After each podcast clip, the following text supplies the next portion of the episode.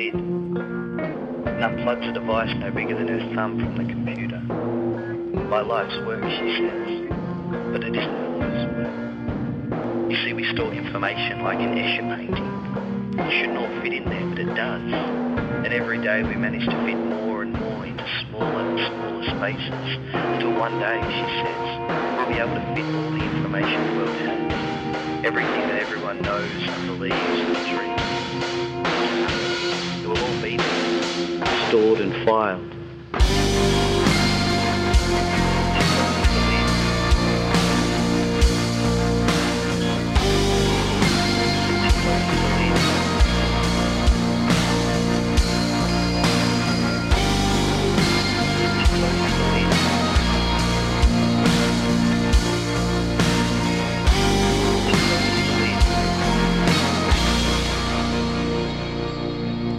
Sejam muito bem-vindos ao Rádio Difusão. Eu sou o Fábio Vieira Fernandes e hoje vamos falar de crítica musical.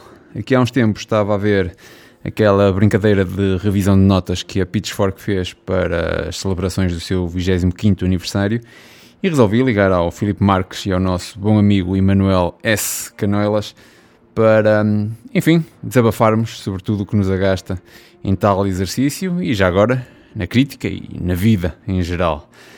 Acreditem ou não, há numerologia, há um Filipe Doentinho, embora por vezes pareça que é o seu computador quem está em sofrimento, há uma participação especial de Miguel Ângelo, esse mesmo, e tudo acaba, claro, em Ornatos Violeta. É ouvir.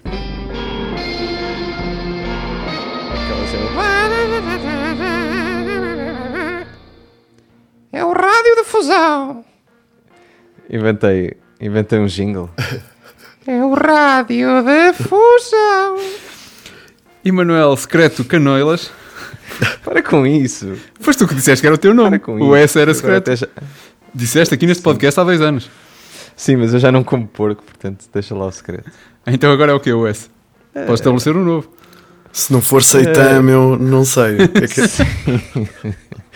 Se não for seitan, sei lá. Não sei, tanta coisa com Ei, isso. Filipe e Manuel, como é que vocês estão? Soberbo. Olha, vai-se andando. Como ao tempo.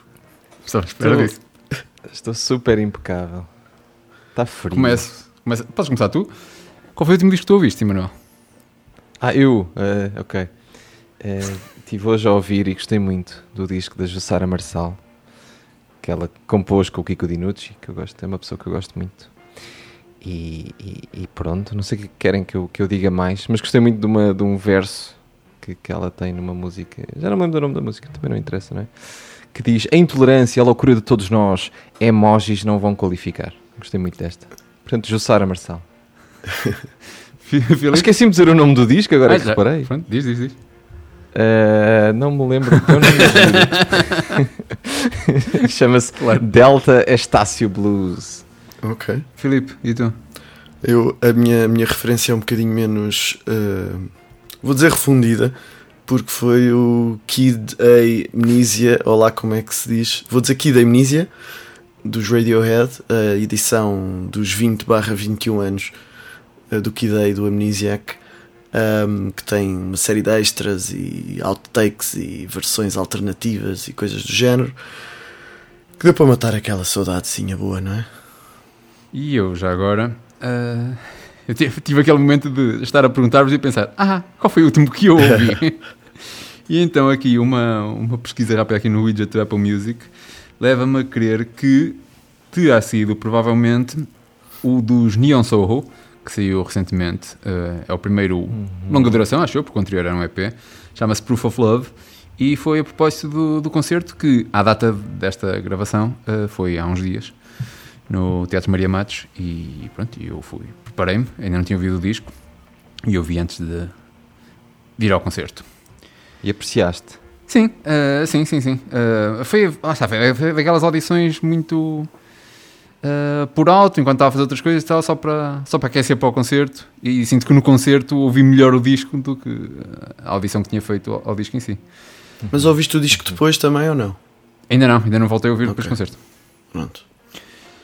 Olha, já que estamos a falar sobre apreciar discos e não apreciar discos, Mas vamos falar um bocadinho disso, não é? Sobre a crítica musical. Eu não sei se isso é uma pergunta que se possa fazer sequer, mas qual é a vossa relação com crítica musical, assim, genericamente? Vocês que consomem, leem críticas de discos? Até tenho amigos que são.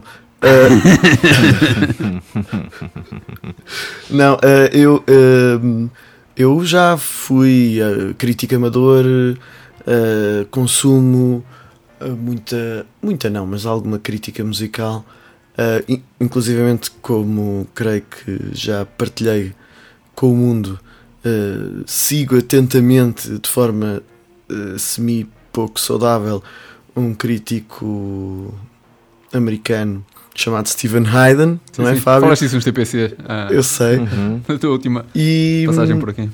e sim, gosto, gosto. Acho que é, um, é uma é uma disciplina interessante, sobretudo. Não é uh, a coisa mais importante uh, do mundo, mas, mas dentro do, do, do contexto musical especificamente, uh, tem um papel muito interessante.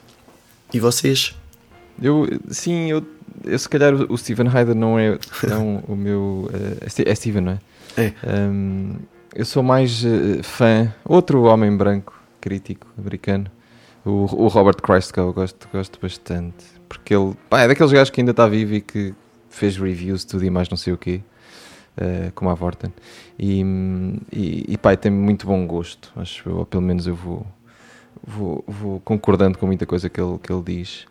E não há muito tempo vi um documentário dele em casa de uma pessoa que, em casa onde uh, eu estive com o Fábio pela última vez uh, sobre o, o Christgau, que é o, o Rock and Roll Animal. Está no YouTube se quiserem ver. E é muito interessante, é muito interessante vê-lo em casa rodeado de CDs por todo lado e tipo, ele tem uma casa muito pequenina lá onde ele vive, que é em Portland ou assim, não sei. E, e gosto. Portanto, crítica musical, sim, consumo em Portugal alguma.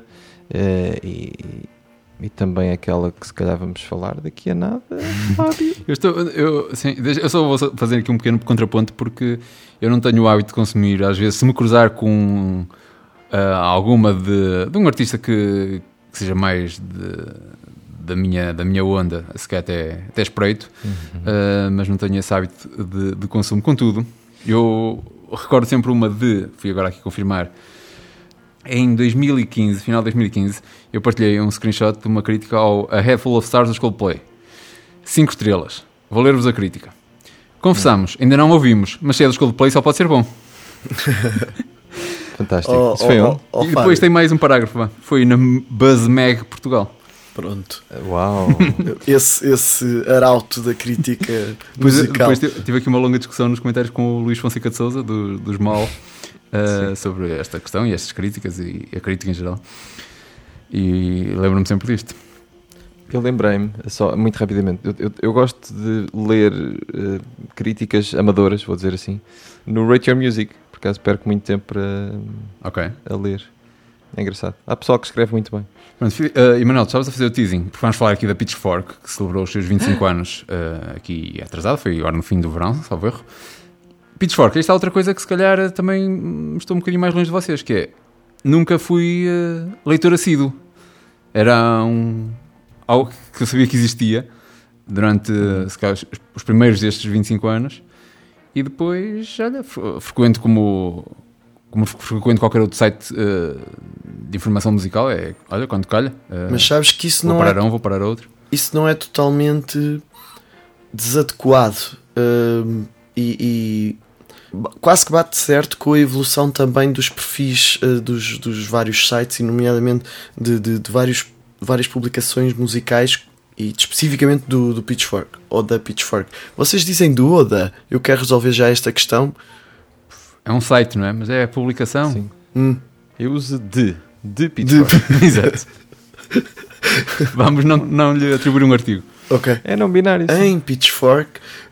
hum, bem, o que, é que eu queria dizer, o que é que eu quero dizer com isto? Eu quero dizer que, eh, se por um lado eles durante muitos anos tinham um perfil muito, muito especificamente indie, eh, muito alternativo e muito focado em determinadas coisas, eu acho que hoje em dia há uma espécie de mesmização eh, em vários tipos de publicações musicais, ou seja, está tudo a cobrir as mesmas coisas, um bocadinho com o mesmo. com, com um ponto de vista muito próximo, a meu ver, até. E não sei, para mim quase que faz sentido o, o que tu estás a dizer, Fábio, associado a isto, que é às tantas se, se deixa de haver grandes fatores de diferenciação, hum, faz sentido que uh, o tipo de atenção que pessoas com um interesse mais específico uh, em determinado assunto uh, se disperse também por outras publicações, porque basicamente acabam por ser um bocado a mesma coisa. Mas isso.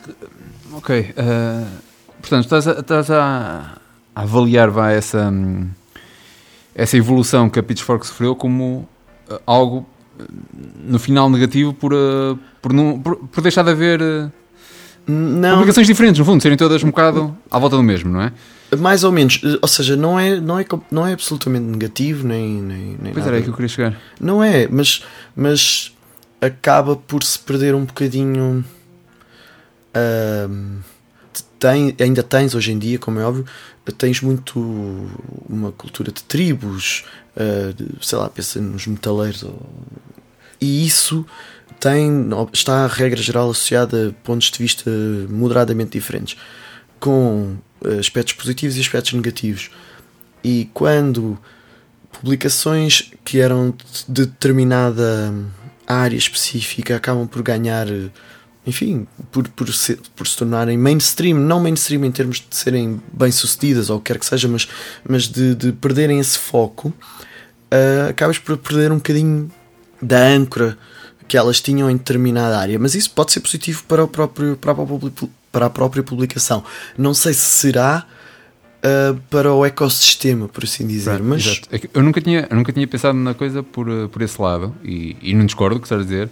Ahm, eu tinha visto sempre do, de um lado, que também vai ao encontro do, do que dizias agora, que é eles deixaram de ser um, tão snobs, snobs, claro. e abriram-se, mas há estavas a falar disso que há, há géneros ainda muito ah, fechados em si mesmo, não é? As Uhum. tribos e tal. Sim. Mas o caso da pop e o indie vá, isso desfez-se um bocado. É verdade. E eles, eles, E eles acompanharam muito isso. isso. Se calhar Eles- não logo, mas acabaram por acompanhar. Certo. E abordam muito isso nesta, neste revisionismo. Aliás, voltámos a um termo que eu sei que tu gostas muito que eu, que eu, que eu chamo aqui à Alissa, que é o poptimismo.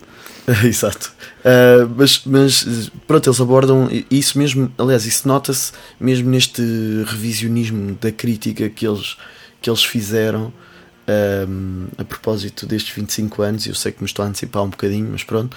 Ahm, E nota-se em aspectos específicos, em exemplos específicos que eles dão. Mas é, mas é curioso. Emanuel, eu sinto que tens coisas para dizer sobre Pitchfork.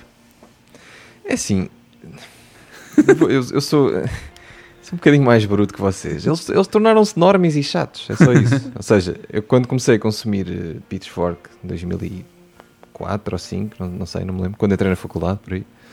Um, epá, eles tinham aquelas cenas controversas e, e- e tinham ódios de estimação. Estou a ler as minhas notas agora, mas, mas ajuda-me.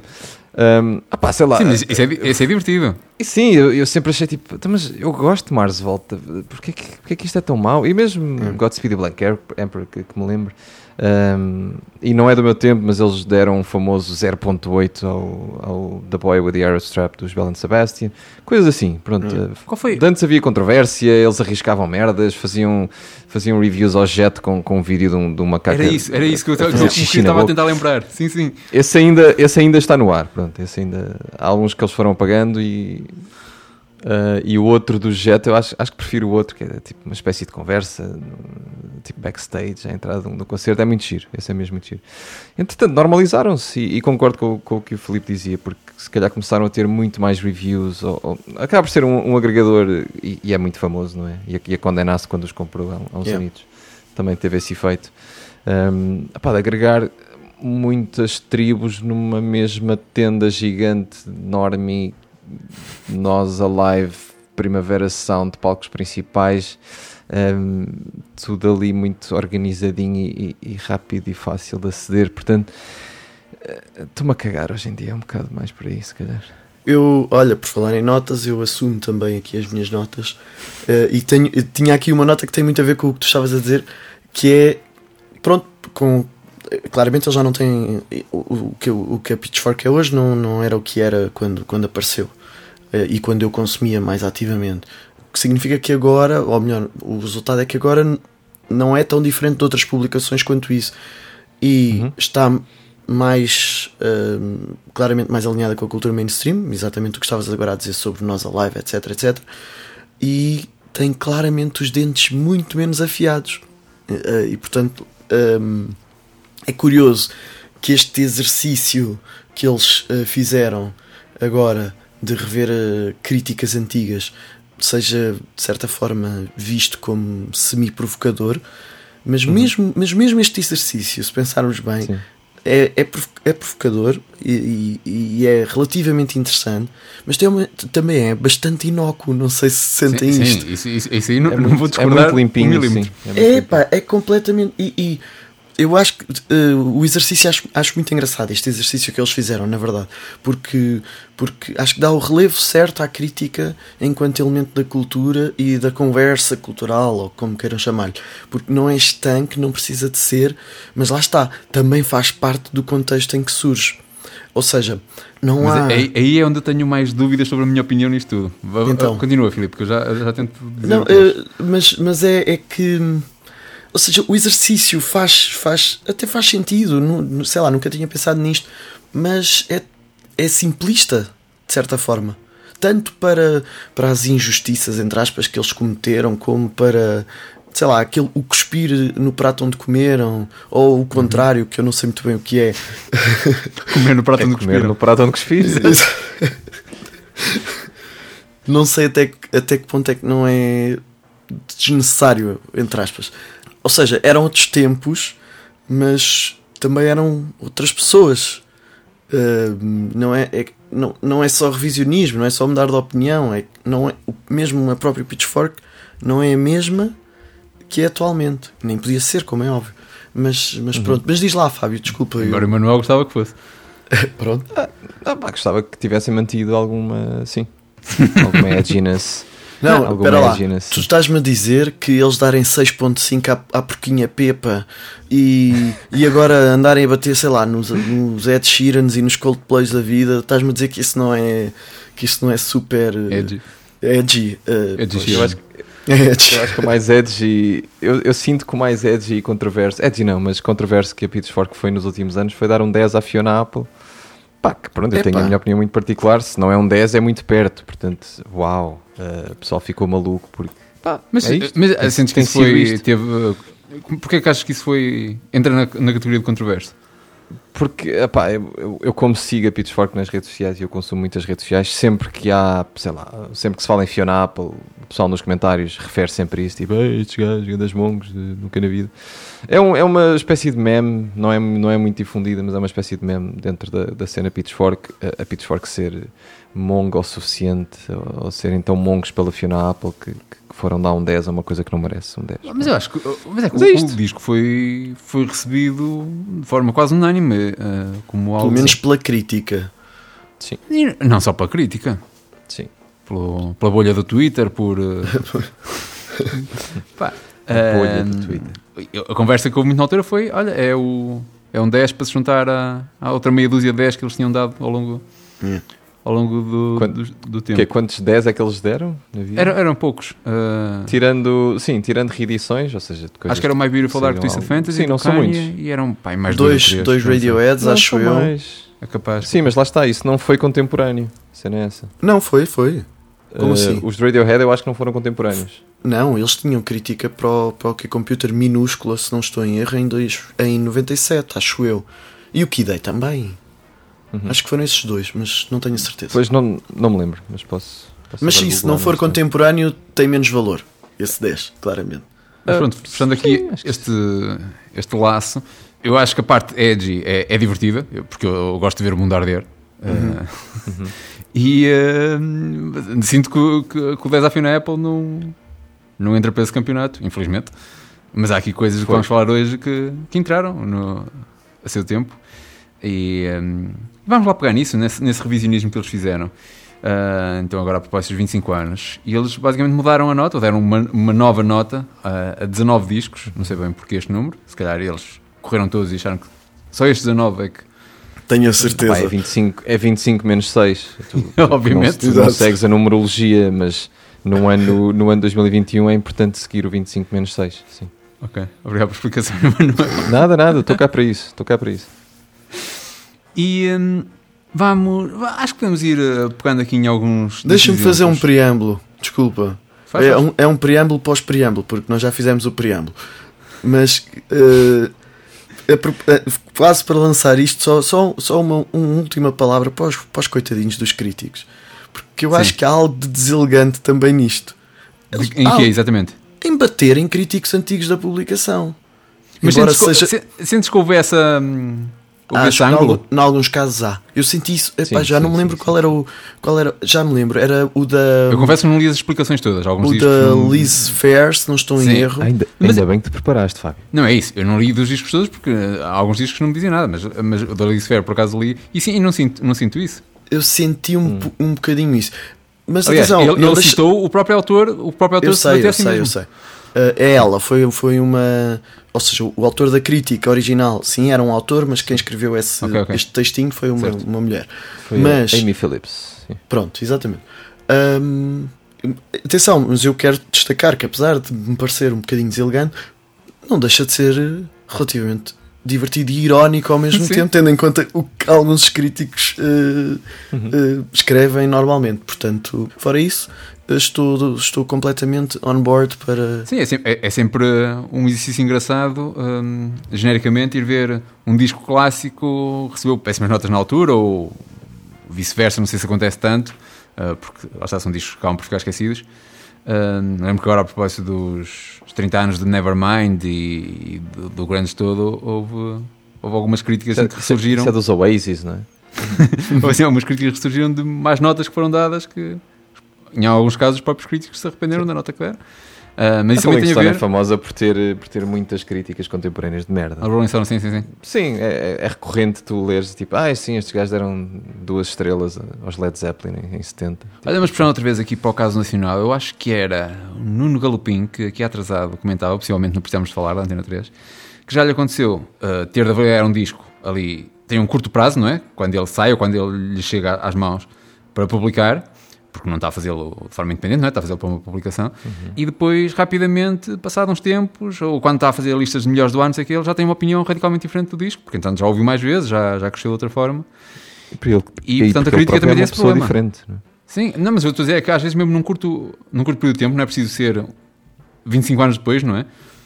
Uhum. Ah, uma pessoa fica rapidamente com uma percepção diferente de, de um disco, mas isso depois também me leva a uma das, olha, das, das, das dúvidas que eu há pouco dizia que tinha, Filipe.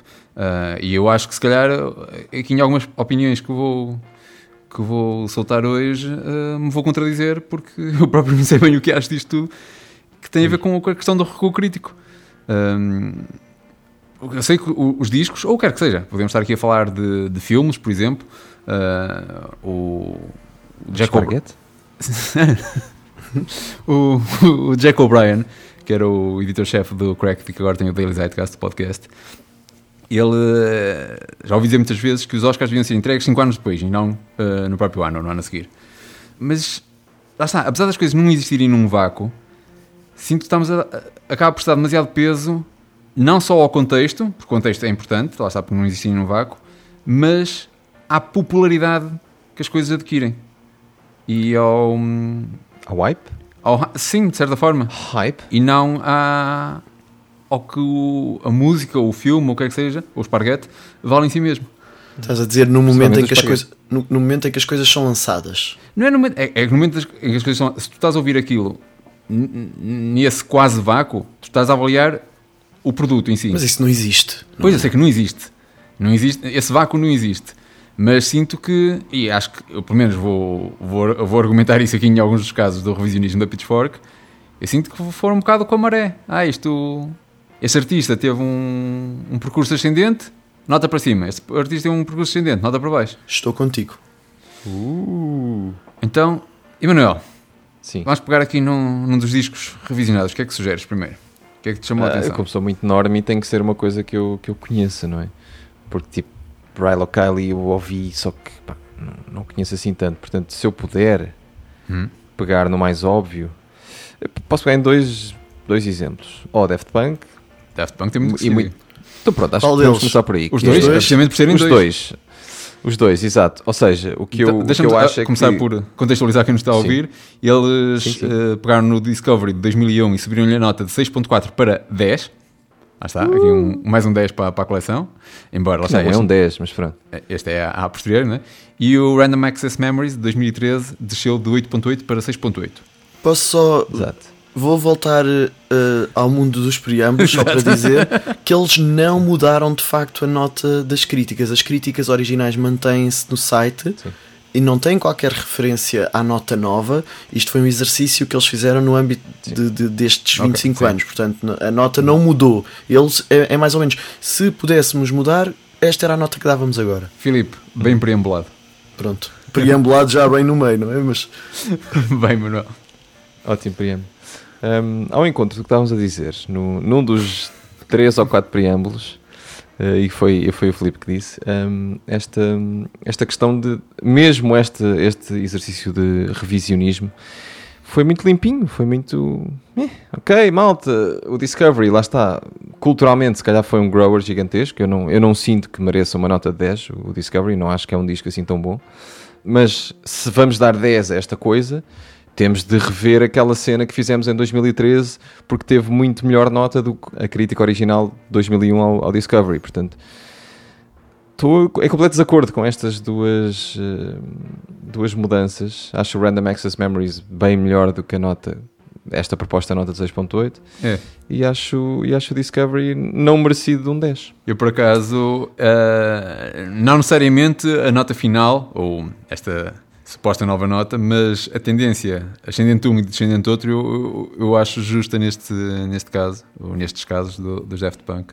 O 10, pá, o 10, lá está, é, é simbólico porque é o- pela simbologia quase que o disco tem na, na carreira de uma banda já de citar um eh, particular que são os Daft Punk. Ó Fábio, Sim, eles com o 10 querem a conversa. Tudo bem. eu- É, é, é mas nós- mesmo isso, não, Não, é? nós, Nós, estamos aqui. A partir do momento que estamos a ter esta conversa, já, já estamos a aceitar isso tudo à É partida. verdade, é verdade, mas é, para mim a questão está aí. É óbvio que este, esta mudança de nota tem muito, eventualmente terá a ver com uma, uma reavaliação relativamente justa ah, de- do Discovery. Aqui foco no Discovery, mas eu acho que advém e eles próprios justificam muito com, de certa forma, a relevância cultural do álbum ao longo das últimas décadas.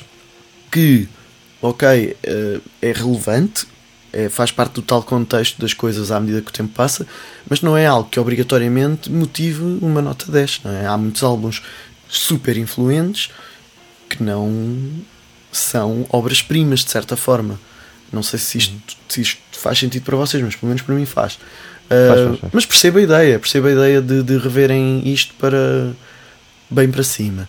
Quanto ao Random Access Memories, a mim só me chateou eles, estarem, eles irem pegar em dois álbuns de Daft Punk, honestamente. Em 19 de milhares de críticas que eles escreveram, um, portanto, eles escreveram 19 álbuns e dois são de Daft Punk. Ah, mas eu acho que isso faz parte da, aqui da, da mística do- da coisa como um todo. Está bem. é, os 25 menos 6. Uh, entre Não está a falar pelo parênteses, lado da menos numerologia, dois. mas se calhar o. Manuel, que é o especialista no assunto, se calhar também consegue explicar isto. O Random Access Memories, eu, eu- na altura, e, e eu fui apanhado por ele também, sinto que houve um hype que depois o disco. Mas lá está, é a minha opinião sobre a minha crítica ao disco, é que ele depois não, não cumpriu. Ah, eu lembro daqui no Raio Fusão confessar que estava louco com a Get Lucky. Claro. E, eh, e depois Jesus. houve toda a cena com do Nile Rodgers, do Pharrell, do Giorgio Moroder, o Julian Casablancas também, não é? Ah, mas depois o disco, uma pessoa ouve e. ok. me, Giorgio. E, Eu tenho, eh, eu tenho uma experiência engraçada com este disco. e acho que é- 8.8 é um- é- era muito, de facto. Eu não acho. Ahm, na altura não acho. Ahm, eu tenho, é, é dos poucos discos que foi um shrinker e um grower para mim depois. Engraçado. Então, Uh, fiquei maluco, não tanto como tu. Eu, eu nunca gostei muito da Get Lucky. Um, só que estava a curtir bem, portanto, Gonna Grow, mas depois ouvi pff, uns anos depois, é tipo, eh, isto não é assim tão bom. E ultimamente tenho ouvido, e aqueles uh, lados Bs, não são lados Bs, aqueles deep cuts, aquelas músicas que não, não ouvimos tanto, são, Sim. há umas estupidamente boas. Estupidamente boas mesmo. acima de um 6.8, aci- bem acima de um 6.8. Se calhar as a whole pode, pode ter um 6.8 e não me chateia, mas pá, acho, acho que merecia mais, não sei. Ok. E o Discovery não acho que seja um 10. Opa, o Discovery, eh, posso acrescentar uma coisa, que é o disco em si, eh, musicalmente, subiu muito eh, na minha hipotética nota, depois de já recentemente ter visto o Interstellar, o filme, pá, basicamente o, o vídeo O filme do Christopher Nolan, portanto. não, o- é Interstellar que se chama, não? Agora as sei do que falas. É, mas, é, não é? É, é Interstellar 555. Sim. Sim, exato, é, ah, exato, tem 555, porque depois também tem os 5 no Story of the Secret, Saga, Thirst and Strengthens. Certo. 5555 tem a ver com Nolan, Nolan, Nolan, certo? Porque ele tem 5 letras no nome. Isto é numerologia, mais uma vez. Do que raios estão vocês a falar? Olha, o, o, o Emanuel está a dizer disparados. dos certo, certo. E eu estava a falar do vídeo álbum que acompanhou o Discovery, chamado Interstellar 5555. Ok. Depois tem um subtítulo, também troca os S por 5. 4 5, ok. Sim, são 4 5 e depois aquilo é The Story of the Secret, não sei o quê, e cada S é um, é um desses 5. E tu lembras-te dos videoclipes do, dos singles do Discovery? Certamente. Com os, Com aqueles bonecos. os aliens azuis e não sei o quê. Uhum. Pronto, isso é tudo um filme. Ok. Os videoclipes são só partes desse filme. Pronto. E eu vi isso só recentemente e o disco cresceu em mim depois disso. Mas lá está. um artista Contexto. chamado. Acho, acho que podíamos dar eh, o devido valor aqui. Porque, porque os, os, eh, os dois senhores eh, que se chamam Thomas, Thomas Bengaltier e Guy Manuel de Mãe Cristo, que é tipo tetraneto de um grande fascisoide português, o homem que Ah, não sabia. Ah, sabia que havia É. uma relação qualquer portuguesa, não sabia Sim, sim, que era um grande desse Ou filho de um grande fascisão, acho, que- acho que vou- Enfim, não interessa. Uh, long story short, Daft Punk igual a fascismo. Um, não, mas este senhor do, do filme é o Kazuhisa Takenoshi. Estou a dizer isto muito mal, mas de certeza. Eu acho que ele merece. Que é alguma coisa ao Nolan? O filme é muito bonito. Por acaso é. Por acaso tem aqui 6 graus de separação de Kevin Bacon, mas eu não vou fazer isso agora. Avançamos. Filipe, Sim. Vamos. o que é que pegamos agora? Para mim há um caso muito óbvio de cuspidela no prato. Que é a dos... Já sei qual é. Já sei qual é. Queres arriscar? Arrisca, arrisca. Espera aí. eh, ah, não. Ah, para sei mim há vários. dois Eu grandes, eu há ia dois dizer- grandes. Eu ia dizer Grimes, porque. Não. Eu- o Grimes eu acho só- profundamente. Ridículo. Eu Tipo, quero falar o- da Grimes. O álbum é de 2020. Podemos falar, podemos falar já. Porque, porque eu, isto- eu achei que isto pá, é, é- deu-me vontade de rir. Faz-me pensar em Elon Musk, em guerras culturais e coisas do género. No Agora entanto, já não, não é? no- exato. Agora é que eles estão certos, atenção. Estão mais certos agora do que estavam no ano passado, é isto que eu quero dizer. Mas é no ano passado. E a ideia deste, deste exercício revisionista abranger uma coisa pronto, que foi lançada há meia dúzia de dias é esquisito, pá. um ano e meio, que- Filipe. É pá, eu sei, mas tu percebes. Uh, pronto, acho que com tanta coisa, com tanta porcaria que para aí anda, uh, foram pegar numa coisa que, vai, eu percebo, mas uh, é do ano passado, meu. Que parvo isso. E eu, além disso, tenho. Tenho mixed feelings aqui em relação a esta, a esta descida de nota. Assim é, ponto, ponto prévio, tipo disclaimer. O Misanthropocene foi um dos meus. Acho que foi tipo top 10 nos meus discos favoritos do ano passado. Um, e, foi um É. ano com muitos discos que eu gostei muito. Dito isto, não me choca, uh, não era a nota que eu daria, mas não me choca que o disco leva um 6.9. Certo. Uh, não acho pouco para o disco que é, embora eu pessoalmente desse mais. Agora, esta descida de, de 8.2 para 6.9 do Misanthropocene, lá está, eu não sei se não tem muito a ver com, com o discurso Yeah, da internet. eu acho que sim. Sim, por outro lado, também até vou mais longe, que é duas coisas. Uma é esse discurso, não sei se já não seria aplicável à data que o disco saiu. Tudo bem que ela, desde a própria Grimes lá para cá, já esteve nas notícias mais 15 vezes por coisas absurdas. Muitas delas que, que as pessoas ficam chateadas com, algo que é só trollance puro, não é? Mas, Yeah. mas é o que é. E, e outra coisa é que, e é o que está lá na, na própria explicação deste, deste- desta revisão, é que tem a ver com, com expectativas criadas pelo Archangels Sim. e todo o tempo que demorou até, até sair este sucessor. Epá, mas lá. Mas a questão é, porque é que, porque é que isso não, foi tido em conta no ano passado, quando o disco saiu? Exato. Qual é, e- o que é que mudou? Mesmo, mesmo já tivessem passado 4 anos e não um ano e meio. Essa, essa explicação faria sentido na altura para a nota da altura e não para a nota de revisão do disco. Eu até digo Faz mais. sentido o que eu estou a dizer. faz-me faz tanto sentido que eu até digo mais, que é, se havia tantas expectativas por causa do, do Art Angels, diga-se, um álbum que eu adorei Certo. completamente, como é que isso funciona a favor deste Pois, é álbum isso, é e não ao contrário, não é? Dado que é um álbum que acaba por, por, pronto, saber a pouco comparado com, com, com o anterior. A mim, a mim não me soube a pouco. uh, Sim, sei, já eu estava- à espera daquilo que ele foi, no fundo. Não, não, não, não me defrauda expectativas nesse sentido. Um, agora, mas se essa é a explicação deles, de facto, porque é que na altura teve um 8.2? Yeah. Queres então dizer qual era o. Ah, qual- quais eram. uh, Sim. qual era o exemplo que eu acho que é talvez um dos, dos maiores exemplos de cuspidela no prato é Interpol. Hum, ok, percebo. que tem a ver com a importância que a banda e o disco tiveram para o contexto de que a Pitchfork fazia parte na altura e de que se alimentou, Sim, claramente. estamos a falar de 2002, do disco Turn On Bright Lights, e a, a Exatamente. nota desceu de 9.5, que nunca mereceu, Certo? Para dúvida. 7.0.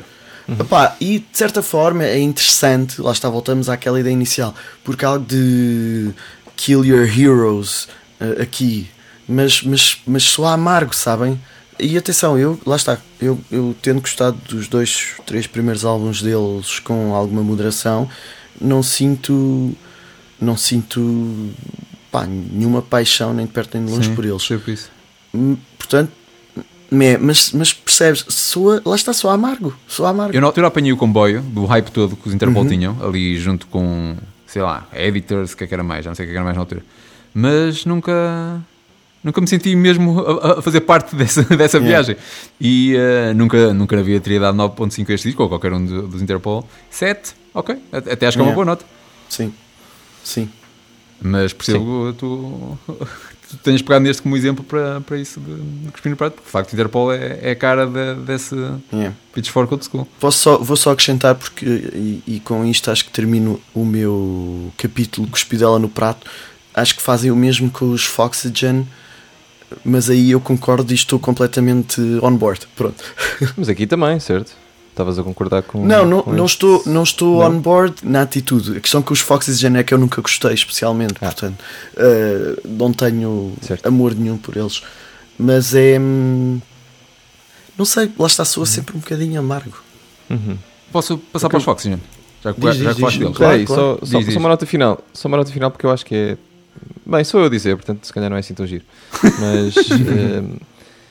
eh, eu- o, o que eu sinto é que em 2002 eles não. Lá está, não arriscaram muito. Foram atrás desse comboio. Yeah, Foram yeah. engolidos pela Mas eu sinto cena. eles eram, calhar- eles eram um- um dos maquinistas do comboio. Exatamente, é isso. Eles conduziam o comboio. Sim, sim. Mas lá está, a Pitchfork em 2002 conseguia ser, conseguia ser o comboio que tinha pessoas lá atrás a tentar foder o comboio todo também. Portanto, e é pena que Yeah. Alguém não tivesse dito tipo, a sério, malta, 9.5, foda-se, isto não é assim tão bom. Mas sabes meu." porquê? Tipo, Mas eles, atenção, isto também é preciso ter em conta uma coisa, que é a forma como eles decidem quem é que escreve as críticas. Uhum. As notas são colegiais, ok? As notas são baseadas, não sei se em todos os críticos ou whatever, ou se todo o staff, mas não são, a nota não é a nota que o crítico que escreveu dá ao disco certo. e os- eles escolhem críticos para, para publicarem as críticas ou para escreverem que estejam mais ou menos em linha com, com a nota e pronto, e que tenham de facto alguma coisa a dizer sobre. Ou seja, o próprio crítico nem sempre terá uma nota exatamente igual à que, à que a crítica depois tem, ok? Foxygen. Eu ouvi falar sobre esta, esta revisão da, da, da Pitchfork ainda antes de ir ver o artigo e de ver quais eram os 19 álbuns e qual tinha sido ah, exatamente a subida e a descida em cada um. E hum, eu estava meio revoltado com a questão dos Foxygen até ter chegado ao artigo. e não sei se me vou conseguir explicar. Então, o disco em questão é o We Are the 21st Century Ambassadors of Peace and Magic de hum, 2013. É o segundo álbum deles. E eu quando cheguei aqui. porque então, deixa-me tentar explicar. Eu quando ouvi dizer que os Fox não tinham descido um bom pedaço, uh, e desceram de 8.4 para 6.3, eu pensei, pronto, lá está. É um, tipo, o disco bateu na altura, foi fixe. Entretanto, como os Foxygen tornaram-se mais ou menos irrelevantes, desceram a nota. Mas eu fui ver, olha para o disco, que disco é este? E fui espreitar. E eu cheguei, eu não cheguei à conclusão porque ainda uh, tenho de, de, picar mais, mas eu se calhar nunca ouvi nenhum disco do, dos Fox até, até para o de 2017. Eu simplesmente vi-os ao vivo e gostei. Porque okay. eu não, não me senti, neste momento não me sinto capaz de avaliar nenhum destes primeiros discos deles. Portanto, não sei dizer se isso é uma boa, se a nota está mais justa agora, se era mais justa antes. Este disco teve um hype imenso na altura. Uh, mas pronto, a mim nunca me tocou, portanto. Teve. Teve, eu senti isso na altura. Eu estou a perguntar a sério, não estou. Não, não, não sim, eu, eu senti, senti imenso. Pá, não sei, pelo menos, olha, a quantidade de vezes que eu vi essa capa uh, por aí a andar nesse. Mas a questão mundo... foi ao contrário, eu agora olhei para a capa e eu, eu não me lembro disto. Pronto. Eu lembro deles eu ao vivo. Eu lembro perfeitamente quando isto saiu e pronto. Até onde é que eu estava quando ouvi pela primeira vez? Porque foi uma pessoa, se vocês talvez conheçam, que, que me deu a conhecer, o Pedro Arnaud, que eu trabalhava sim, sim. lá dele. Conhecíamos é, vagamente. Conheces, Fábio? Sim. claro que conheces, Fábio. um, mas pronto, foi lá naquele buraquinho onde nós trabalhávamos e eu lembro perfeitamente do, do Pedro estar tipo, ah, isto é genial, e nós cantávamos muito. Diria que ele ainda gosta, Pedro, se me estiveres a ouvir, uh, depois confirma. Uh, e eu sempre achei tipo, ok, é Beatles reciclado, mas mau. Querem saber a melhor? Ah, isto agora vai ser um momento clássico, Fábio. Eu estive este tempo todo, e este tempo todo é desde a primeira vez que eu ouvi falar nisto até agora, a pensar na banda errada. A sério? Yeah. Em que banda estavas a pensar? Então, os Diz-me que vai sair daí. Não, vá, diz. Foxygen, claramente, eu nunca ouvi estes discos. Eu conheci Foxygen aqui no Raio Fusão, salvo erro, vi a Catarina Nunes, que ela trouxe, sei lá, 2000 e... depois de 2015 já. Foi quando ela se juntou a nós. Eu estava a pensar nos Kindness, ah, okay. até agora. Tem tudo a ver. E de facto ouvi o disco de 2017 dos Foxygen, mas pá, enfim. Ai, olha, se isto fosse de facto a primeira temporada do Raio Fusão, eu se calhar acabava por aqui, não fazia mais, não fazia mais temporada, mas como já estou habituado a que eu seja assim mesmo, vamos prosseguir como se nada fosse. Uh, ao menos apercebi-me ainda antes de acabarmos de gravar. Bom, saí da airosa, vamos para onde? Emanuel, vai lá. Sou eu? Pode ser. Um... Não tem de ser à vez. Então, eu se calhar atiro-vos uma, uma, um repousado, porque é uma banda que eu confesso que não acompanhei muito até ao seu último. Um, é uma, uma banda que eu não consumi muito até sair este, este último. Assim, ah, uh, curioso. Vou, vou dizer Strokes. E este último disco eu tenho ouvido e acho, acho que foi tem as músicas mais tocadas de 2020, lá quando é que aquilo saiu. Pá, porque eu decidi trollar uma, uma amiga minha e estava-lhe sempre a enviar um link tipo, ah, puto, os, os Radiohead tipo, têm uma, um som novo, isto é lindo. Eu estava constantemente a enviar-lhe uh, a música, como é que se chama? Foi, foi o, primeiro, o primeiro single do disco. Uh, que parece aquela música dos sete com o Rui Veloso. Exatamente. Livro, é verdade. Que é um, uh, At the Door. Um, e portanto, eh, achei curiosa esta revisão do Room on Fire. Que eu depois, eu, eu confesso que só tirando o, o, o This It, eu não conhecia grande coisa dos Strokes e fui ouvi-los quase todos e tipo, pá, isto é bué da bom, mas estes gajos são bué da bons, porra. E, e, achei curioso, tipo, o Room on Fire que tinha um 8 passado um 9.2 no meu, uh, na minha cabecinha muito, muito desconhecedora de Strokes, para mim foi tipo, ah, deve fazer sentido, digo eu, não sei. Uh, e portanto lançava-vos este repousado que é Força Malta, falem do, do Strokes Room on Fire 2003, Pitchfork passou de 8.0 para 9.2. Filipe, eu por acaso não sei qual é a tua relação com os Strokes.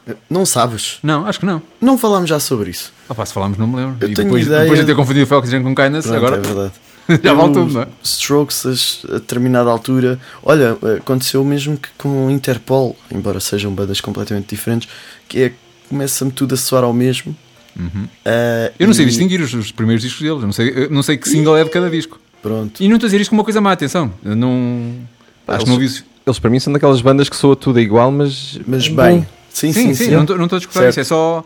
Uh, aquilo foram saindo discos, saiu um, saiu um disco, foram saindo singles, saiu outro disco, foram saindo singles e não sei, não sei situá-los no tempo. É tipo os Delfins, é tudo igual, mas tudo é, bom. É, é, eu lembro sempre quando, quando eles trocam, isto é, é igual a Delfins.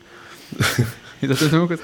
Eu acho que esta. Quando alguém ah, sim, desculpa. Eu, eu ia deixar-te ir até onde quisesse. Ah, Selvagem. Não é. Não, força, agora, agora parei mesmo. Mas isso não é uma má imitação, pá. O mais, o mais preocupante é que eu tenho o Miguel Ângelo aqui ao meu lado.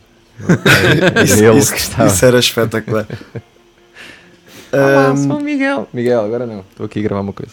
Ele tem uma voz ahm, a falar muito diferente da é voz. muito diferente. É, tive aqui um problema. Oh, Miguel, desculpa, estou aqui a gravar também. Desculpa. Eu ia dizer que, ao contrário de- de- deste, vou, vou quase ignorar este lançamento, esta bola que- fácil que o Emanuel nos atirou, e vou dizer que não quero saber do Room on Fire, meu. E isto é, para mim, é quase um- uma espécie de meta-comentário à falta de importância atual da banda, a meu ver.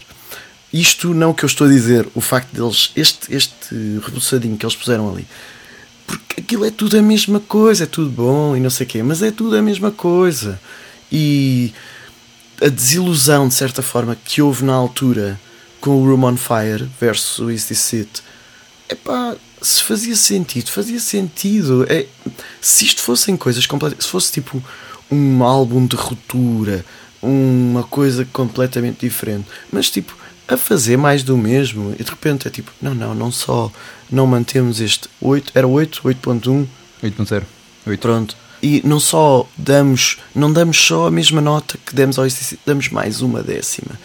Que provocação gigante, que, Yeah. que lá está que edgy. Olha, Não te- sei, mas estamos- parece-me. É Estamos em desacordo aqui, sim. por acaso. É? Então, É, a, minha, a minha relação com os Strokes sempre foi. Gosto, mas overrated. sei. Sempre que eu achei do, do- dos Strokes. E em relação a este novo disco, ou o disco mais recente, pá, eu claramente tenho de dar uma nova hipótese porque há demasiada gente a, gostar daquilo e na Não altura deixe, eu não, não não, senti. Não Não- dito isto, não vale voltando aqui ao Room on Fire, não estou assim tão preocupado se é um 8, se é um 9, que, o que lhes dão. Já sei que eles são overrated, seja como for, mas a explicação Calma, deste 9.2, eu sinto que foi a explicação mais fixe de todas, pelo menos de todas as que eu li, deste, Uhum. deste exercício. A cena do, do ponto 1, porque é que deram mais ponto 1 do que ao do que a nota que tem o Easy Seat, que é 9.1, não é? Ah, Tiveram de aturar os chorões todos que ficaram desiludidos e não sei o quê. É isso, não é? sei, se- não sei se foi bem assim, mas ah, é daqueles em que estou menos interessado. Subiu-se, desceu, em que nota ficou, mas a explicação em si foi, foi a que eu mais apreciei. Ok. Lança mais um, Fábio. Lanço mais um. Olha, vou, vou à, à Lana, ainda não falamos da Lana Del Rey, que eles Gosto- revisitaram gosto o álbum de estreia dela enquanto Lana Del Rey, eh, o Born to Die, 2012, e passou de 5.5 para 7.8. E eh, pá, eu, lá está, eu não, sei, eu não sei qual era o discurso à volta da Lana Del Rey na altura, na Pitchfork. Sei que a Lana Del Rey sempre foi muito polarizadora. Eh, aliás, tínhamos isso aqui no Rádio Fusão na altura, que eu apreciava a menina e a Mimi não, não a suportava. E eh, dito isto, pessoalmente eu acho que o Born to Die é um belíssimo álbum. Depois, os vários seguintes dela, para mim, são um aborrecimento quase insuportável, com alguns momentos interessantes. E só voltei a gostar mesmo do disco dela agora com o Norman Fucking Rockwell há, há dois anos. E um 7.8 parece-me uma nota. Nem sei se eu daria tanto, mas parece-me uma nota mais justa do que um 5.5, claramente. Ninguém mais tem Esta nada é a parte em que nós falamos, não é? Um, não, eu, eu, eu tenho, mas eu queria deixar. Como o Emanuel disse que, que gostava, gostava bastante do disco, estava à espera de, de Este eu- ouvir. eh, Gosto, gosto bem mais do que um 5.5. E lembro-me na altura de, a sério, é- aquele sentimento de será que eu estou assim a, sei lá, a, Yeah. a gostar demasiado de uma coisa que não é assim tão boa? Pronto, às vezes eh, sou demasiado sensível. E, e- nem que seja por isso, confirmar ah não, espera, na altura já tinha bom gosto.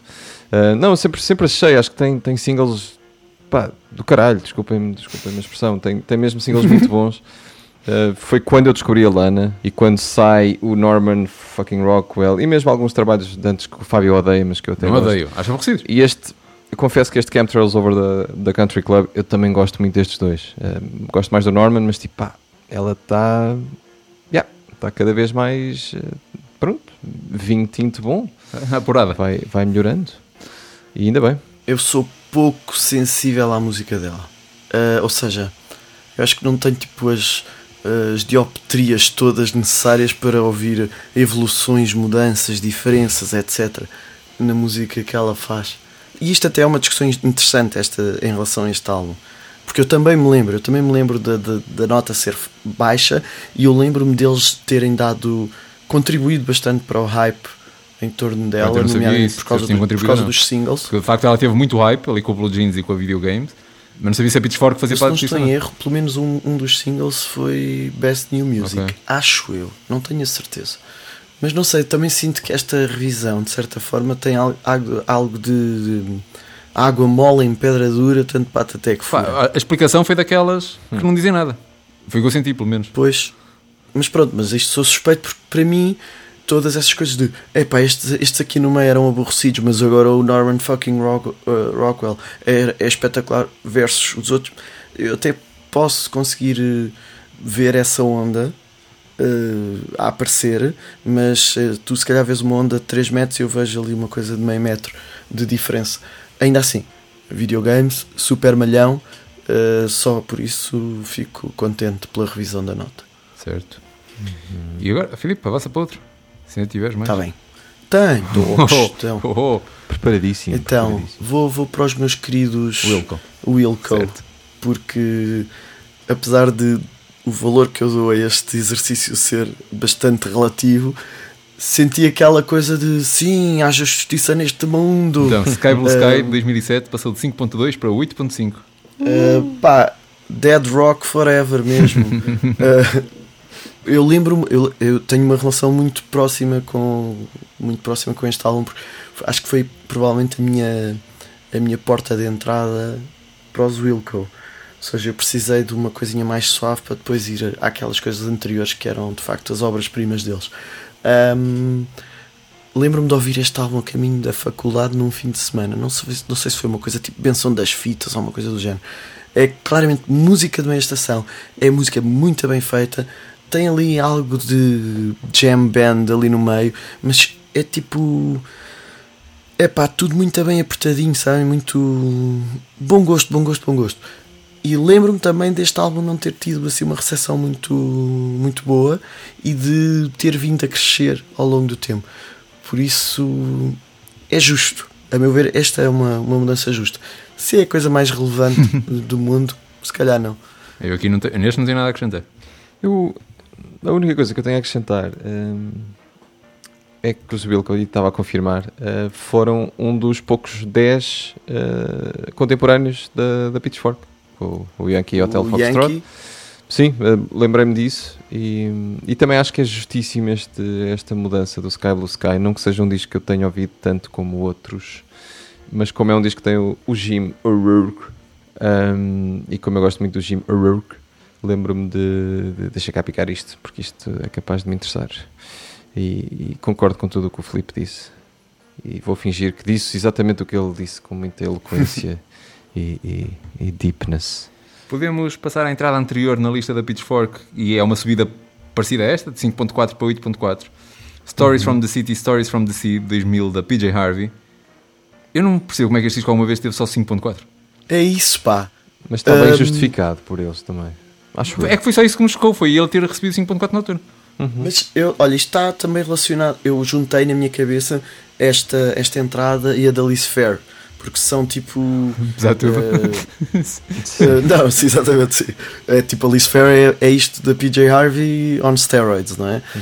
Um, mas é que tipo aquela coisa de querer bater no que é mainstream era uma característica deles. Epá, mas é que eu, eu não, Eh, eu não tinha ideia da PJ Harvey. Lá está, mas também em 2000 tinha 12 anos, sei lá, eu sabia lá alguma coisa da vida. Mas nunca tive a ideia que a PJ tivesse alguma conotação sequer próxima do mainstream. Sabes porquê, Fábio? Porque se calhar já eras mainstream na altura. Não Mas sei- o que eu quero dizer com isto, não- na verdade, tu estava só a Sim, mas, brincar, mas não percebo mas como é, que como é que isso funcionaria, esse, esse argumento. Eu explico-te. Eu sempre, eu desde que conheço este álbum, que sempre gostei dele, comprei-o há muitos anos, tem ali a vantagem, entre aspas, para mim, de ter uma música com o Tom York. Uma não, acho que tem mais, mas pronto, tem a This Mess We're In, que é muito conhecida com o Tom York, portanto, Radiohead, ah, então gosto, automaticamente. Mas assumindo aquele pressuposto deles de que isto foi um- uma coisa muito mais pop, pop entre aspas, tipo, se calhar um alt rock mais uh, Era menos edgy do que ela tinha feito antes. Sim, menos Hum, tá estranho, menos. uh, pronto, menos refundido. calhar explica porque é que eu, eu foi por aqui que comecei a ouvir PJ Harvey. Exato, exato. Eu acho que, É- é eu acho que, foi, eu acho que até foi mais timing do que isso, mas isso também pode ter ajudado. Eu que nunca me sinto à frente no meu tempo, esta, esta conversa fez-me sentir um bocadinho à frente do meu tempo. Ou então, lá está, eu já era mais mainstream do que isso, portanto Ok, não ok. noto essa, essa diferença. Agora, Alice Fair, se me permitem, Vamos falar da Alice Fair uma vez por todas. Já, Uhum. já, já fizemos o teasing mais, mais Alice uma Fair aqui é, é, é se calhar dos poucos casos que me faz muito sentido tudo, ok? Porque como eles tinham aquele zero Pronto, é inicial, essa. Alice Fair teve zero em 2003, com o disco homónimo, e passaram agora para 6. Quer dizer, ok, não é um disco incrível, mas certo? eu, não, eu nunca ouvi este álbum, não tenho nada a dizer sobre ele. nem eu, Agora nem tenho- eu. posso ter a dizer sobre ele ter tido um zero e a explicação toda que eles deram. Mas, mas diz, Filipe, o que estavas a dizer? Não, mas é, é, é isso. É, é- eu acho que é uma entrada bastante mais relevante para a discussão Sim, que eles sim, tentaram sim, gerar com este revisionismo, não é? Exatamente por causa de terem dado um zero e de ser uma daquelas coisas provocadoras, lá, lá está, aquelas coisas que o, que o Emanuel gostava neles.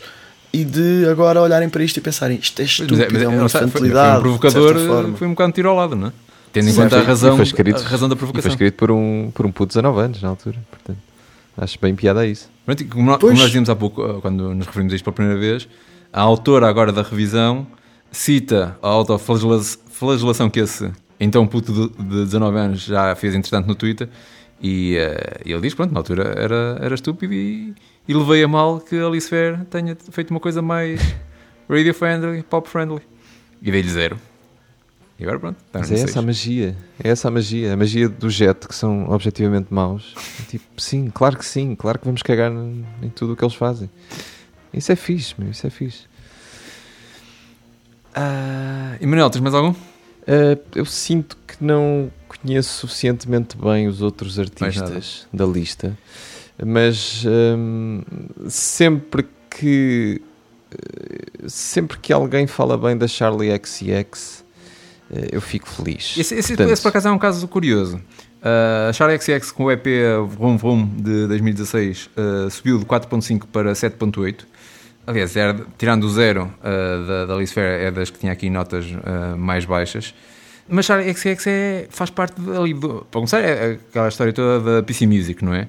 Que eu sinto que é, é se calhar dos, dos exemplos melhores para algo com que. ah, eu não queria dizer a crítica, mas queria dizer a opinião, vá, geral, não tem que ser crítica profissional ah, em particular, nunca sabe muito bem lidar.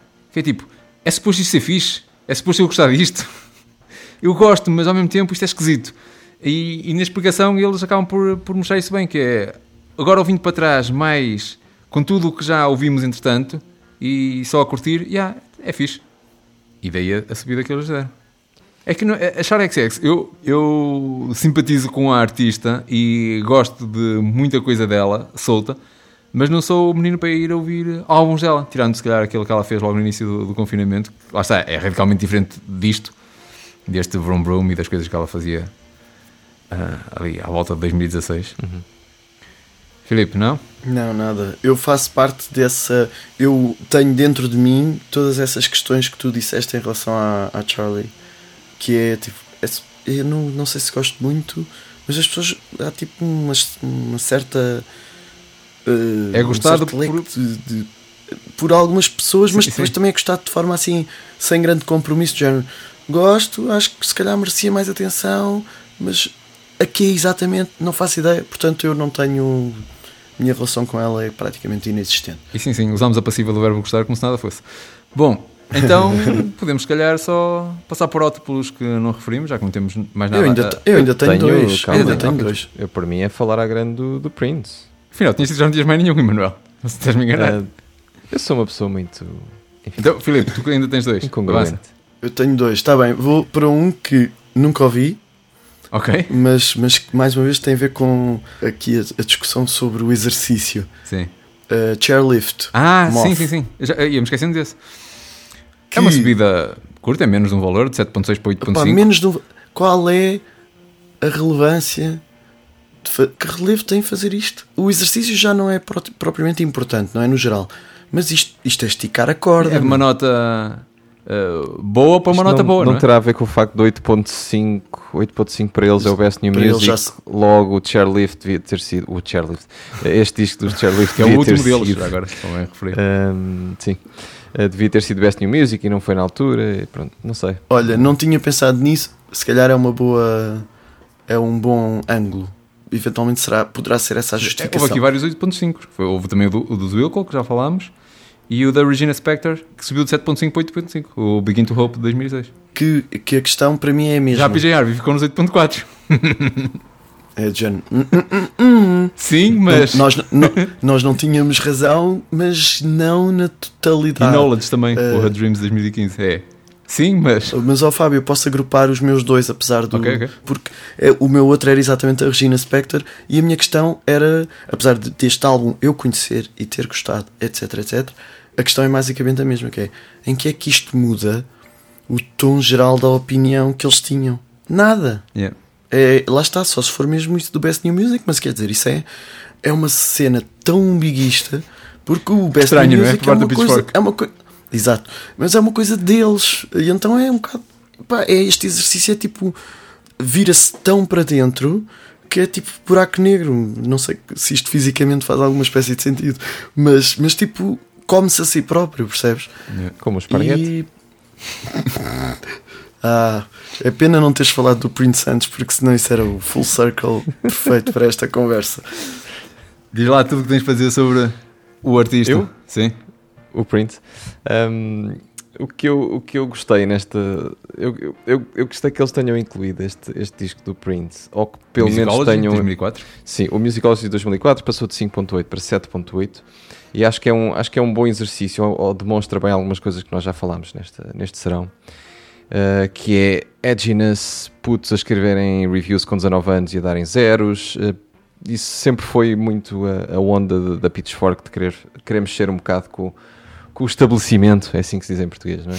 Sim. E o facto de dinossauros como o Prince ou mesmo um David Bowie nos anos 2000 eh, se calhar eram irrelevantes ou, ou eram, eram tidos como irrelevantes, se calhar pela crítica, nomeadamente pela Pitchfork. E acho, acho justo dar-se um bocadinho mais de valor ao que foi feito. Este Musicology, tal como outros que o, que o Prince la- lançou, não muito distante desta data, mas mesmo alguns do David Bowie, eu estava-me a lembrar e até fui pesquisar aqui, que ele quando volta em 2002 com o Hidden, pá, é um grande disco, é é um disco do, do ou seja, são, são artistas que foram envelhecendo e que se calhar foram tendo menos importância cultural, mas que não deixaram de fazer boa música. Ainda bem que esse exercício inclui um dinossauro como o Prince eh, e que se faça mais alguma justiça a este. Sa- sa- Sabes o que é que eu sinto? Que é, nesta altura era, ah, isto já não é o Prince que era. E agora, passado mais Uhum. anos, ah, mas aquele Prince afinal também, também era bom. Sim, mas, Yeah. mas havia Prince mau. Não, não, é- não- mas percebes, é, é sempre, é, é estar Uhum. sempre a comparar com o que vinha antes, mas à distância, de certa forma. Sim. Sim, há bocado vocês estavam a falar de, de hum, Wilco? Não, da, da PJ Harvey, do facto de aquela nota ter sido dada. eh, Espera aí, isto foi tipo quase obra-prima, quase obra-prima, agora isto não pode levar uma nota tão boa, caraças, este, disco não pode ser tão bom. Eu lembrava-me do, do filme uh, This is Spinal Tap, não é? Quando eles eh, têm um amplificador que vai até ao 11, é- às vezes apetece tipo, pá, este artista só tem 10, só tem 10, só tem 10, os Radiohead só têm 10 atrás de 10 e às vezes é um bocado injusto não poderes dar um 11 quando deste 10 no passado. É um bocado estúpido este exercício de ir comparando. Eh, tudo isto é um bocado estúpido. Por isso é que, eu- é sou contra fundo. escalas. Isto devia ser valores absolutos. Devia haver uma medida, uma unidade no sistema internacional para qualidade discográfica e tinha, por aí fora. Em vez de ser 0 a 10, era um valor absoluto. Em que, o, em que o supra-sumo era o, o quê? Tipo, a escala era de nada, tipo, É. Eu estou a abolir a escala. É. Eu estou a abolir a escala. Pois, ok, Quando descobrias Sim, um mal, álbum sim, melhor, davas mais. Exato. certo. Ah, agora sim, já corremos todos os queríamos. Também só sobram 4, acho eu. Curiosamente, são os dois que partem de notas mais baixas, excluindo o Alice Fair. Uh, Rilo Kiley, que salta de 4 para 8, com o Takeoffs and Landings de 2000. E, 2001, perdão. E um. E o Jeffrey Lewis com It's the Ones Who've Cracked That. Ah, It's the Ones Who've Cracked That the Light Shines Through, de 2003, que salta de 3.9 para 7.6. E depois são os dois de hip hop. Ah, o Big Boy com o Sir Lucius Left Foot, The Son of eh, Chico Dusty, de 2010. Eu lembro-me bem deste álbum, ah, mas a verdade é que eu nunca, nunca acompanhei o Big Boy fora do podcast e não tenho nada a dizer sobre esta descida de 9.2 para 7.7. Yeah. E o outro é Chief Keef, com o disco 2012, o Back from the Dead, que passa de 7.9 para 9.1, é a terceira melhor nota uh, desta lista, a seguir ao 10 dos uh, Daft Punk e ao 9.2 dos Strokes. E eh, apesar do meu desconhecimento da obra dele, faz muita confusão o Chief Keef com um disco acima dos 9. Epá, é o que eu tenho a dizer. Eu não, eu não faço ideia. Eh, Eu vou dizer que eu não conheci esta pessoa. Portanto, vou, vou mais longe do que tu. Aceita Isto para é? mim é uma Eu incógnita gosto muito total. da capa do disco. A capa do disco é Sim, eu forte. sugiro que, que vejam a capa do disco. É Queres isto que eu tenho a dizer. Tem sangue eh, a surgir do topo. O Chief Keef está a ser iluminado pela frente e por trás ao mesmo tempo, o que é, é um bocado fascinante. A produtora eh, aparece em letras maiores do que a própria letra do artista, portanto, Glory Box, eh, Glory Boys Entertainment presents uh, Chief Keef do outro lado, com o DJ Hustleman, por algum motivo está ali. Oh, Não, não é Hustleman, é Hustle Nom, uma coisa assim. Back from the Dead, em vez de um A, tem uma caveira iluminada por trás e pela frente também, fascinante. Uh, The Mixtape, diz algo que está ali no, no canto inferior esquerdo, que eu não sei o que é. E depois tem onomatopeias escritas como Bang Bang e SOS Baby. Portanto, tem tudo, Sabes o que é que é aquilo que tu não consegues ver tudo o no, que eu gosto. em baixo à esquerda? É qualquer coisa designs. Valha-me Deus. O que faz sentido, É- tendo em conta é tudo o que está a acontecer. É muito bom. Ah. Se bem que a capa do disco de Big Boy, que deve ter tido um orçamento bem maior e que teve Ei, peraí, uma ver. produção Ah, sim, fotográfica é. decente, com boa iluminação, Mas não, é- tu estás é a ver a, a edição deluxe, não te esqueças disso. Ainda por cima é essa, sim. É, e pronto, Espera isso- lá, mas se vamos bater nas capas dos álbuns, atenção que olha que a do Prince Sim, mas não o é Prince- fantástica. hein? Mas diz-me uma boa capa do, do Pois, Prince. também é e queres verdade. falar sobre a The Grimes? Não. Esta, The esta que está aqui, porque Eu este gosto. disco teve várias capas. Foi Eh, muito massacrado por isso. Eu não percebo porquê. The Grimes, Sim, do. Shop assim. Eu também gosto. eu gosto. Eu acho engraçado também. Eu gosto. Pronto, Boa, ao menos estamos de acordo aí. é assim. Tem algo a acres- a acrescentar sobre crítica? Tenho, De força. tenho pena de não ver os Animal Collective nesta lista. O que é que querias que acontecesse com os Animal Collective? Zero a tudo.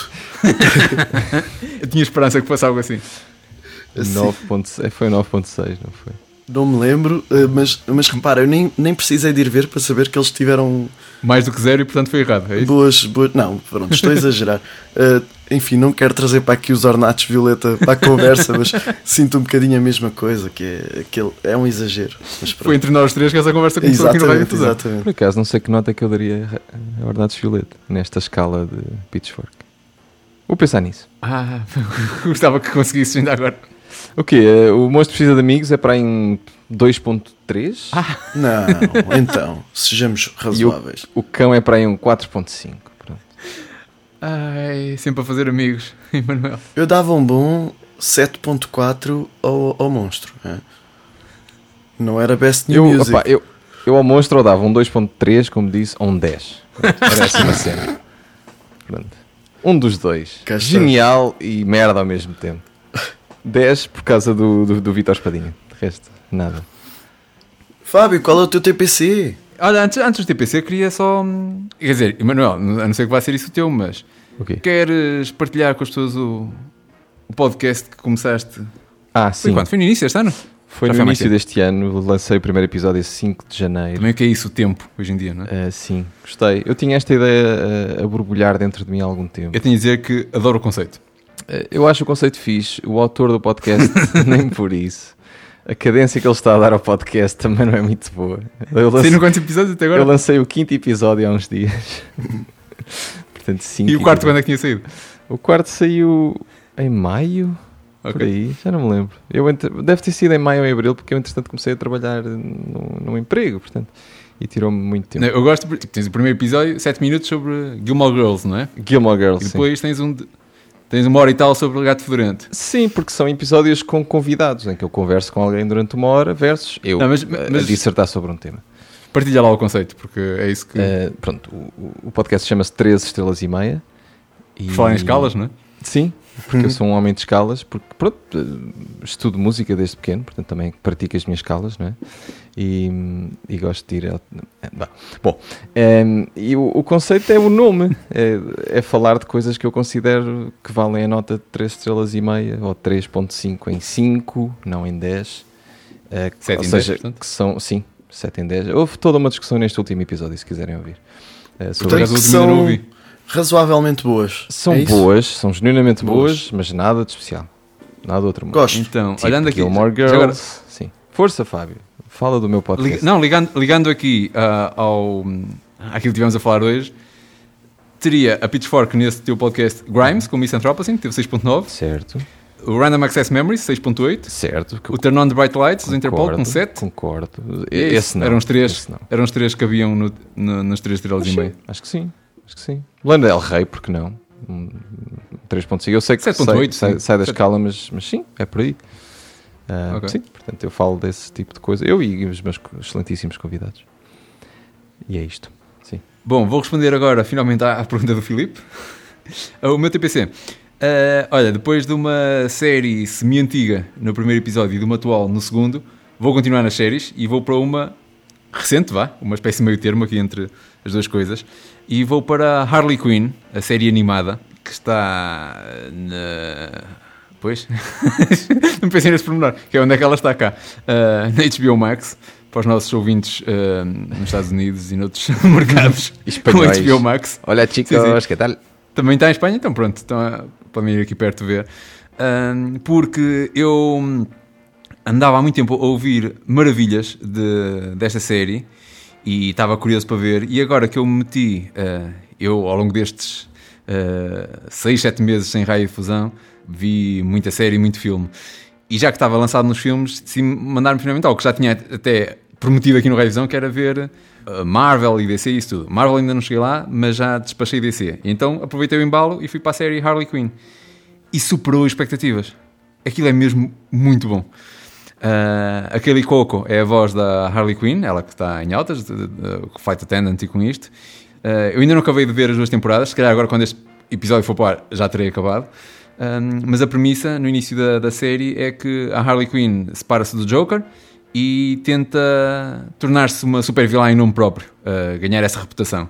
E vai viver com a Poison Ivy, que é incrível, uh, com a voz da Lake Bell, e, e pronto, e depois uh, shenanigans acontecem. E é super politicamente incorreto, obviamente, como qualquer boa animação. Nice. Filipe? Antes de mais, quero dizer que devíamos arranjar um jingle específico Lá vai ele, Para- lá vai ele. para as incursões de Fábio no maravilhoso mundo Sim. do streaming. Depois, Eu tenho que começar a pensar melhor nos TPC que trago nos episódios que faço contigo. boa. É, Só é para não isso ouvir isso. Quero ouvir essa, essa quero, quero sentir essa tensão. Por falar em coisas que se repetem, o meu TPC é um artigo da New Yorker de 2001 intitulado The Searchers, os pesquisadores, para o caso de não me terem percebido a, minha pronúncia. Basicamente é um perfil dos Radiohead pós-amnesiac, eh, escrito pelo crítico musical Alex Ross, que, que também escreveu um livro muito bom. Eu estou a ler esse Eh, livro nesse preciso momento. Estás a falar a sério? A O resto é sério. ruído? Estou a falar a sério, sim. A sério? Pá, muito bom. E já li o uh, Listen to This. também. Não ouvi esse, não li esse, aliás. Ah, pronto, é um livro de que eu estou sempre a falar e é sobre a história da música erudita do século XX, basicamente. Mas pronto, em relação ao artigo, é uma fotografia epá, é muito boa e está muito bem escrito e tudo mais do que era a banda naquela fase. E portanto, é uma boa companhia para o Kid e Amnesia eh, se quiserem ter companhia para ouvir o, o- o disco. Ah, ironicamente, ah, descobri este artigo onde? Na crítica da Pitchfork ao disco. Full circle. E é isto. Adoro. É. Emanuel, teu TPC. Uh, podem ser dois, um muito rápido. Uh, Eu descobri o. Porque não é bem um TPC, eu, depois esqueci-me que vocês têm toda uma cena para isto que é. vão Eu estava à ver. espera que o Filipe gritasse a batota. Uh, desculpa, não, é que eu hoje descobri a cena do Don the Stamp Player. Vocês sabem disto? Sim, sim, sim, sim. Pá, e fiquei fascinado, portanto vão ver, só isto. Mas isso é, é preciso adquirir um hardware, não é? É, e acho Não. que nem. Sim, é um, é um aparelhozinho feito, lançado pelo próprio Kanye para só ouvir o, o Donda, em que tu podes ouvir, eh, podes calar. Aquilo, aquilo é, é- tem, tem apenas quatro stems, o que ele diz que são stems. Só? Sim, Ok. são quatro e que tu pronto, vais, vais apagando ou vais aumentando. Mas eu, eu já li sobre isso que era a versão boa do Donda. Porque assim é que o disco, a versão certa do Donda é. se, é se tirares o som às stems todas, talvez. Estou a ser mauzinho, porque eu não, não ouvi Mas pronto, assim olha, vezes. Isso fica então como sugestão extra e agora dá-me uma que eu possa linkar. Uh, pronto, que é eu ando obcecado, obviamente, por Taskmaster E descobri recentemente que vai haver uma versão em Portugal e estou muito preocupado. Ok. Vocês gostam de Taskmaster? Já conhecem? Consumiram? Eu uh, apanhei algum. uh, olha, agora uh, no, no confinamento, quando estava em casa dos meus pais e às vezes ficava a ver televisão até tarde, um, apanhei uh, coisas, Pronto, acho- apanhei episódios todos na SIC Radical. Acho mesmo que é o melhor entretenimento que se faz hoje em dia. Eh, Eu, eu não me prendeu, mas eu portanto, apreciei. E, e pá, e adoro porque, falando em streaming, e aqui não me vou enganar porque não sou o Fábio, eles lançam os episódios todos no YouTube. Pronto, menos no UK, digo eu, mas pronto, está aqui. Vejam, eh, tomem, sem anúncios. É, é- é ótimo. Gosto muito. Espero que também tenham gostado muito deste episódio do Raio Fusão. Está feito, desta vez comigo, Fábio Vieira Fernandes, com o Filipe Marques e com o Emanuel Canoilas. Podem encontrar os links para estes TPC em radiodifusão.pt e é também lá, ou onde quer que costumem ouvir podcasts, que nos encontram. Nós estaremos de volta com um novo episódio na próxima quarta-feira. Obrigado por nos ouvirem. Banhas.